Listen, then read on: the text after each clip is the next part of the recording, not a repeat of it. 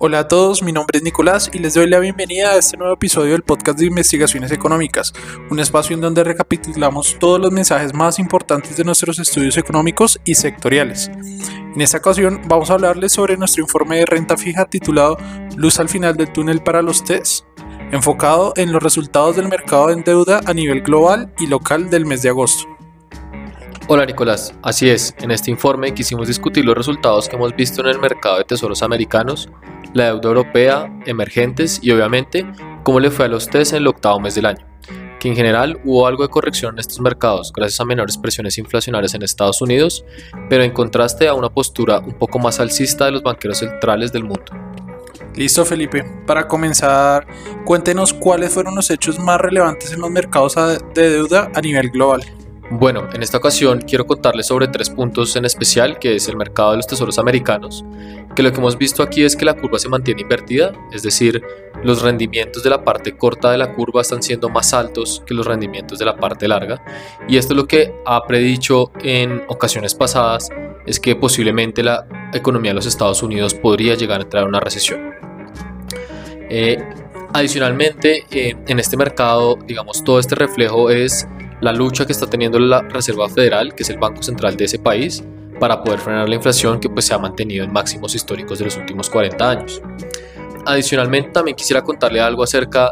de eh, la deuda europea, que en estas ocasiones en donde la crisis energética que se vive en esta parte del mundo pues está siendo un tema de interés y que por ejemplo Goldman Sachs en uno de sus últimos informes ha mencionado que posiblemente la recesión en este conglomerado económico en esta parte del mundo eh, en los próximos 12 meses tiene una probabilidad del 60%. Esto, ¿cómo se ha reflejado en la deuda? Eh, sí hemos visto incrementos en los rendimientos de los diferentes bonos de países europeos, pero eh, queremos hacer la salvedad, o hicimos la salvedad en este informe, de que todavía no estamos en los niveles que vimos en 2011-2013, que fue eh, el aumento de la crisis europea de, deuda en especial. Y por último, en el tema de emergentes, la deuda también aquí en esta ocasión se ha recuperado. Eh, los países emergentes ha sido una de las regiones más afectadas a lo largo de este 2022, pero que a mediados de junio y pues a lo largo de estos últimos ya casi dos meses, em, los ETFs, que son los índices, índices bursátiles eh, de deuda, se han recuperado y pues esto digamos es una señal de que posiblemente eh, estemos encontrando techos en las tasas de interés de los bonos de mercados emergentes. En relación a, lo que nos acaba de contar, ahora yo, yo sí quisiera preguntarle, ¿esto cómo repercutió en el mercado de deuda local TES?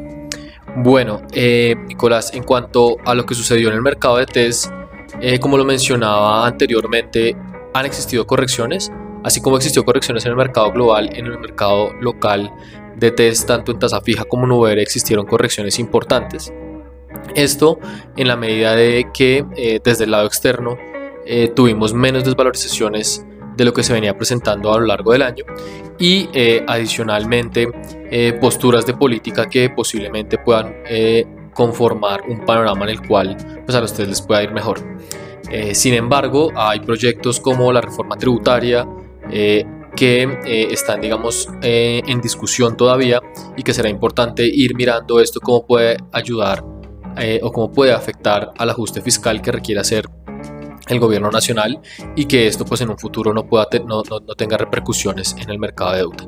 Eh, pero pues por lo pronto eh, existieron valorizaciones eh, tanto en tasa fija como en, los test, en los y que pues reflejan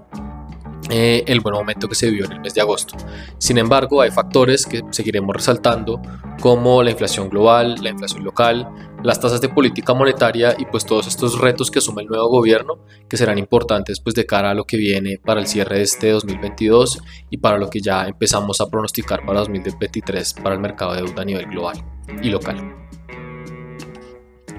Y en cuanto a los tenedores de TES, ¿cuáles son los mensajes más importantes que, destacaría? Bueno, eh, en esta ocasión eh, hay tres mensajes que queremos destacar en nuestro informe. Eh, el primero de ellos es acerca de los compradores netos de TES. Em, aquí destacamos la posición que han tenido los bancos centrales y los fondos de capital extranjero, que respectivamente compraron 5.2 y 2.2 billones de pesos en TES en el mes de julio y lo cual pues los posiciona de una muy buena manera siendo estos el tercer tenedor y el segundo tenedor de test eh, en este mes em, con mayores posiciones en estos activos. Por otra parte, en cuanto a los vendedores de test, eh, el Ministerio de Hacienda y los, y, los fondos de pensiones y cesantías han sido los mayores vendedores en, en este séptimo mes del año y que respectivamente el Ministerio de Hacienda vendió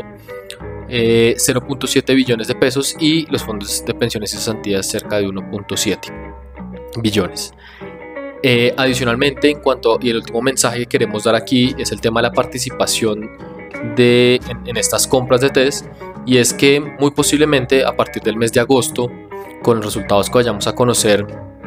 los fondos de capital extranjero se ubicarán como los primeros eh, mayores compradores de test y que van a tener la mayor participación eh, en cuanto a la deuda que tiene emitida el, gobierno nacional y es algo que no sucedía desde el primer trimestre del 2018. Listo, Felipe. Yo, yo estuve revisando el informe y quería preguntarle quién es Norges Bank. Vi que lo destacaron en este último informe. Así es, eh, en estos informes que hemos venido publicando a lo largo de este año hemos venido resaltando pues la participación y la forma como los fondos extranjeros han venido comprando deuda pública colombiana y en esta ocasión quisimos resaltar al Norges Bank que ha sido el tenedor de TES que mayor compras ha realizado eh, en lo corrido del primer semestre del 2022. Entonces, ¿quién es este jugador? Este jugador es el Banco Central de Noruega, eh, quien se encarga de administrar las reservas internacionales de este país, los fondos de todos los noruegos y adicionalmente la riqueza que eh, se extrae por la industria extractiva de petróleo y gas. De hecho, eh, por este último factor fue que se creó este fondo en 1969 y que a partir de 1990 eh, el Parlamento noruego es quien decide que pues, el Banco Central tiene que administrar estos fondos para así mismo poder blindar su economía y pues las pensiones de sus, de sus habitantes pues a los vaivenes de los precios del petróleo y de las materias primas.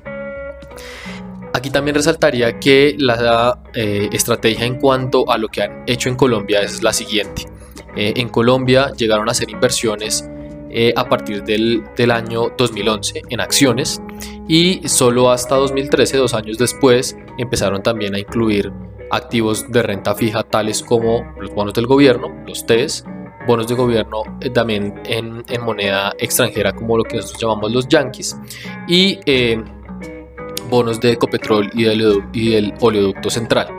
A hoy día y con información al cierre del 2021, eh, la estrategia y el portafolio que tiene este Banco Central en activos colombianos es aproximadamente de un 70-30, es decir, 70% de, esta, de estas inversiones en renta fija y el otro 30% es eh, en acciones colombianas.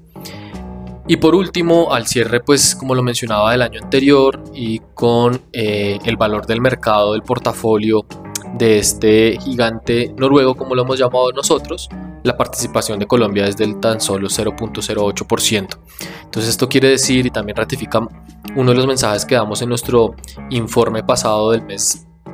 eh, de julio, que eh, en cuanto a la posición de los extranjeros, son extranjeros que tienen estrategias estructurales eh, y no son capitales de Londrina y con ello pues no implicaría que con esas participaciones que ellos tienen impliquen eh, posibles riesgos en el corto plazo para la renta fija local. Listo, para finalizar Felipe, yo quisiera preguntarle cuál es la perspectiva sobre el mercado de renta fija que dan ustedes en el informe. Bueno, Nicolás, eh, aquí nuestra perspectiva no ha tenido muchos cambios en los últimos dos meses. Lo que seguimos creyendo es que la renta fija tanto a nivel local y como a nivel global va a seguir dependiendo mucho de la inflación, al menos para este cierre del 2022, eh, que la inflación pueda lograr techos definitivos tanto en Colombia como en Estados Unidos como en Europa para que realmente podamos ver eh, una corrección un poco más eh, saludable con una, y con una mejor tendencia para lo que viene de este cierre de este año y para lo que sería 2023. Eh, sin embargo, para el próximo año y para lo que va y para lo que cerraría este, este, este, este año, eh, pensamos que todavía hay títulos como los títulos en VR en Colombia o títulos indexados a la inflación que resulta ser más atractivos frente a sus pares que son los títulos en tasa fija, eh, pensando bien en que la inflación podría aún eh, ser un factor de relevancia para lo que queda este 2022 y al menos el primer trimestre de 2023. Luego de ello, eh, seguimos creyendo que de cara a que si la inflación empieza a enfriarse o inclusive empezar a, tener una tendencia descendente, eh, podríamos ver cómo los bancos centrales a partir del segundo semestre de 2023 empezarían un ciclo de bajada de tasas, lo cual implicaría que tener en un portafolio títulos en tasa fija podrían empezar a ser vistos de buena manera en el sentido de que en ese, en ese nuevo ciclo este tipo de títulos tienden a valorizarse y a verse beneficiados de esta caída de las tasas. Entonces esto es por lo pronto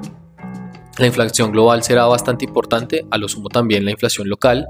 y adicionaría todo el tema de la agenda de reformas que tiene el gobierno nacional en Colombia, eh, porque eh, la reforma tributaria será importante para todo el tema del, hueco fiscal que existe hoy día. Y adicionalmente a pesar de que el gobierno del presidente Gustavo Petro ha mencionado que la reforma pensional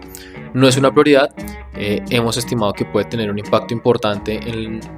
eh, el mercado de deuda local, pero hasta que no se materialice y que realmente no sea algo que va a ser, como lo hemos mencionado, una prioridad del gobierno, eh, pues eh, no, no debería tener un impacto importante en el mercado de deuda. Listo, Felipe, muchas gracias por, estar en, este espacio con nosotros y a nuestros oyentes los invitamos a consultar este informe en la sección de macroeconomía de mercados de nuestra página de investigaciones económicas, así como los demás informes realizados por el equipo de investigaciones económicas. Nos pueden encontrar en, redes sociales como arroba corficolombiana y nos despedimos.